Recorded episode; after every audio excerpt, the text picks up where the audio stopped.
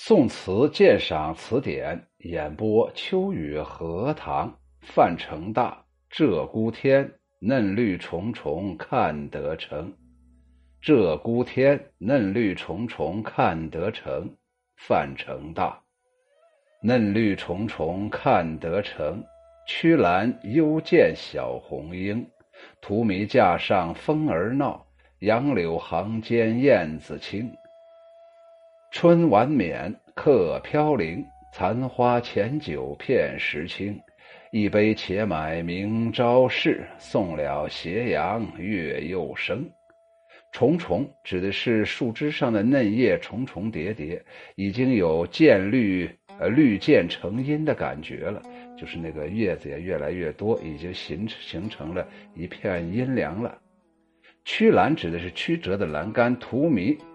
俗称佛心草是一种落叶灌木，因为啊它这种颜色呀，所以呢人们也把它呀起成一种酒的名字，估计也可能就是像这种荼蘼的色彩的酒啊。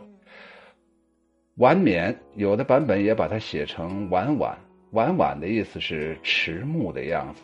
那么这个晚冕呢有好多意思，第一个柔顺的样子，第二个柔美美好的样子，第三个。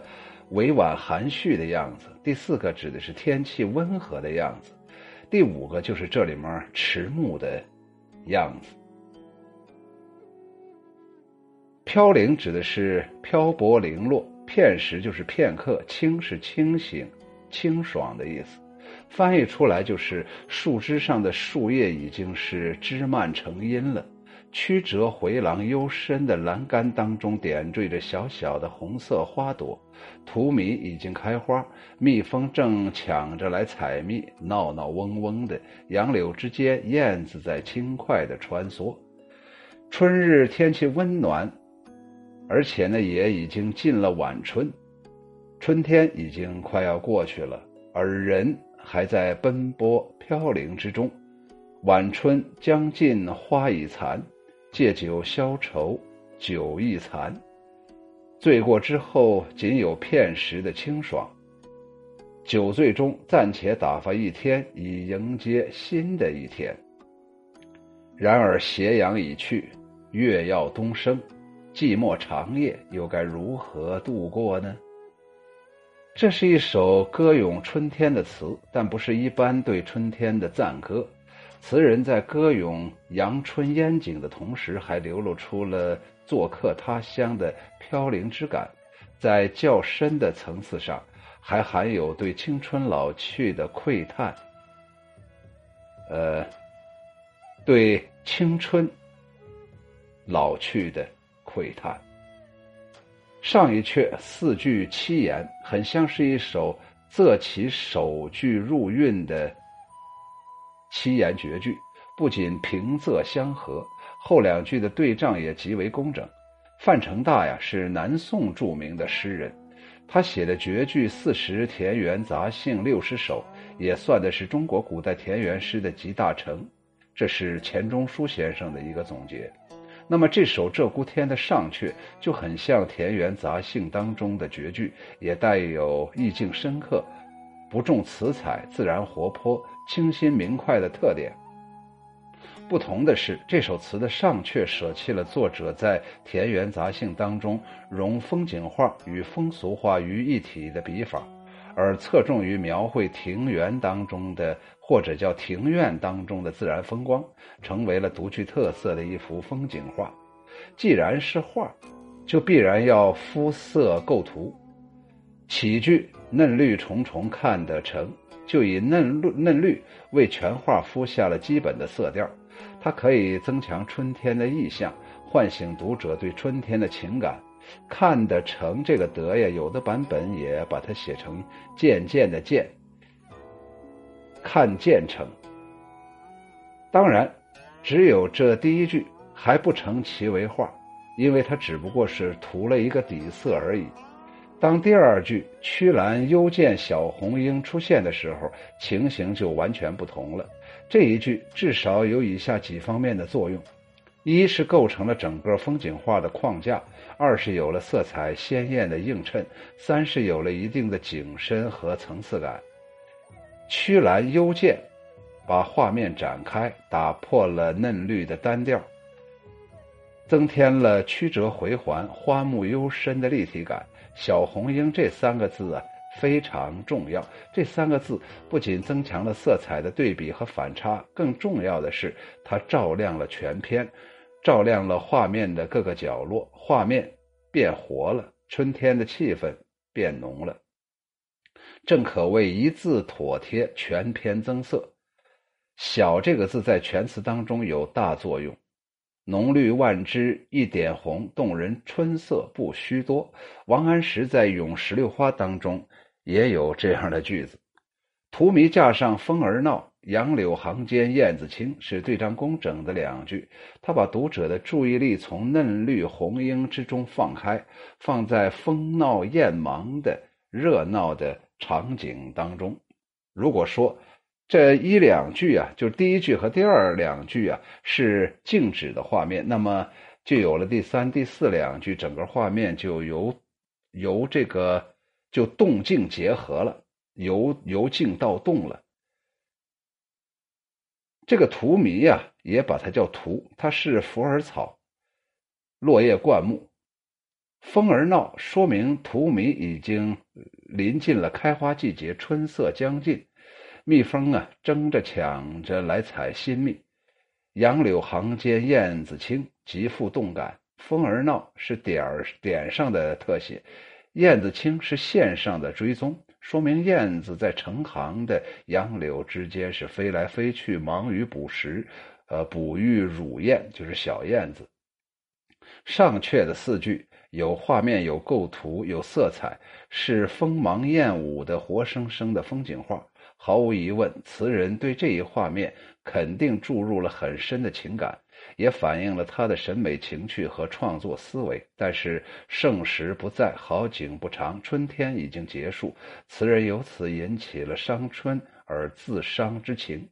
下一阙笔锋一转，开始书写伤春自伤之情，换头用了两个短句子，充分的勾勒出了感情的变化。春晚冕。春日天气温暖，然而已经到了春暮时分。这是从春天本身开始讲起的，而客飘零是从词人主体上讲的。由于常年做客在外，融合的春日固然可以怡情散闷，就是可以使自己的心情很好，可以呃疏散自己心头的那种憋闷呢，叫做怡情散闷。而花事渐阑，这个花啊，到了快结尾的时候了。平踪无定啊，则又欢愉少而愁思多了。为了消除伤春自伤之情，词人面对残花借酒浇愁，时间已经很久，所以叫做残酒。最终或者可以忘作忘记做客他乡，但醉意过后，忧愁还是无法排遣。一杯且买明朝事，送了斜阳月又生。面对此情此景，词人感到无可奈何，只好又继续饮酒，期盼着在醉梦之中打发掉这恼人的花月良宵，迎接新的一天，以忘却伤春之情与飘零之感。送了斜阳月又生，结尾以日落月升写时间流逝，春色难留，将写景、叙事、抒情融为一体。这一篇虽然写的是伤春自伤之之情，抒发客居飘零之感，但有情景交融的画面，有着沉着豁达的性情，读起来仍然使人感到清新明快，与一般的伤春之作不同。这首词啊，写于晚春，作者在咏阳春烟景的同时，还流露出了做客他乡的飘零之感。下来，秋雨荷塘啰嗦那么几句。第一，哎呀，我咋读啊？能读出来范成大呀？实在没什么可写的了，所以无病呻吟一下。但是，即便这无病呻吟呢，让人感觉到他还是有微恙啊，还是多多少少有点小毛病，还会多多少少同情他，不会觉着他真的就是呃在那儿煞有介事的在那儿摆 pose，在那儿真的是无病呻吟。第二个，整个这首词啊，真的就像刚才解读一样，一开始是静的，嫩绿重重看得成，就这一句，一下子眼前一片绿，然后突然曲栏幽见小红英，一个是有场景了，弯弯曲曲的栏杆，然后呢有那小红花了，这一下子色彩不一样了，然后呢，于是我们把那个呃主要的目光集中在了小红英上了。下来，这还都是静静，然后下来很快就热闹起来了。荼蘼架上风儿闹，杨柳行间燕子清。不管是蜜蜂还是燕子，都好像是春天的特有的这样一种呃让人欢快的场景。人们好像跟蜜蜂啊、燕子呀没有什么仇怨，很喜欢蜜蜂在那儿嗡嗡的，燕子在那儿呃飞来飞去。春晚免客飘零，到这儿他才开始。呃，伤感自己呀，现在孤独一孤独一人呢。残酒浅，残花浅酒片时清。喝完了酒之后，喝醉了，醒了之后看眼前还有酒，那个酒就是残酒。可见呢，醉了之后醒，醒了之后醉，为什么呢？这就是范成大的此时此刻的心情。做客他乡，回不了自己的故居，眼前没有那么多亲朋好友。这么美好的场景，谁谁来跟我共同分享？这么眼前这么好的美酒，谁来跟共同的跟我把酒长谈呢？一杯且买明朝事，送了斜阳月又生。在醉酒当中，暂且打发这一天，然后迎接新的一天。然而斜阳已去，月要东升，寂寞长夜又该如何度过呢？马上就牵扯一个问题：今天晚上。我还靠喝酒把自己喝醉吗？可见呢，这还真是个问题呀。人这一生啊，好像永远都有无数破解的问题。刚好一切好像都解决了，结果问题丛生呢。人们就说呀，人呢在饥饿的时候只想一件事儿，就是怎么样吃饱。结果吃饱了之后，各种各样的苦恼都来了。所以一切的苦恼，人们早有定论，叫做吃饱了撑的。假如此时此刻范成大连这点小酒都没有，连这种呃眼前的美景也没有，在一个寒冬腊月、北风起的时候，这时候他假如有一个床板，能够盖上棉棉棉棉被，然后暖暖和和的让自己躺在那儿，他肯定很快就睡着了，不会这么矫情。但是啊，最终啊，还是来自于一个原因，这个内心里头啊没有着落。人这一生啊，实际上都是成为自己内心的奴隶呀。只有跟这个内心形成这样一种，呃，不要过于这个错落有致的这样一种关系，就是不要过于主主奴这样的一种关系，而是朋友之间的关系的话，你才能够有一个比较好的这个人生的。终极归宿啊！所以范成大呀是在一个乐景当中写自己的悲情，是一个比较标准的呃以乐情以乐景衬哀情这样一种呃衬托的这样一种写法。但是他在这里面写了很多暮春时候的让人感到特别美好的场景，即便呢。你在寒冬腊月的时候读这首《鹧鸪天》，你眼前也有最美好的春天。这就是范成大爷给我们排列组合这些文字给我们带来的这样一种力量。用“力量”这个词好像还是有点太锋利了，应该是这些文字给我们带来的一种心灵的呵护吧。鹧鸪天，嫩绿重重看得成，范成大。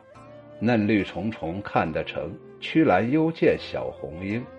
荼蘼架上风儿闹，杨柳行间燕子清。春晚免客飘零，残花浅酒片时清。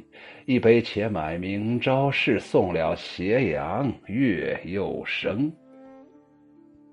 谢谢收听，欢迎大家关注、订阅、评论，感谢对我的支持。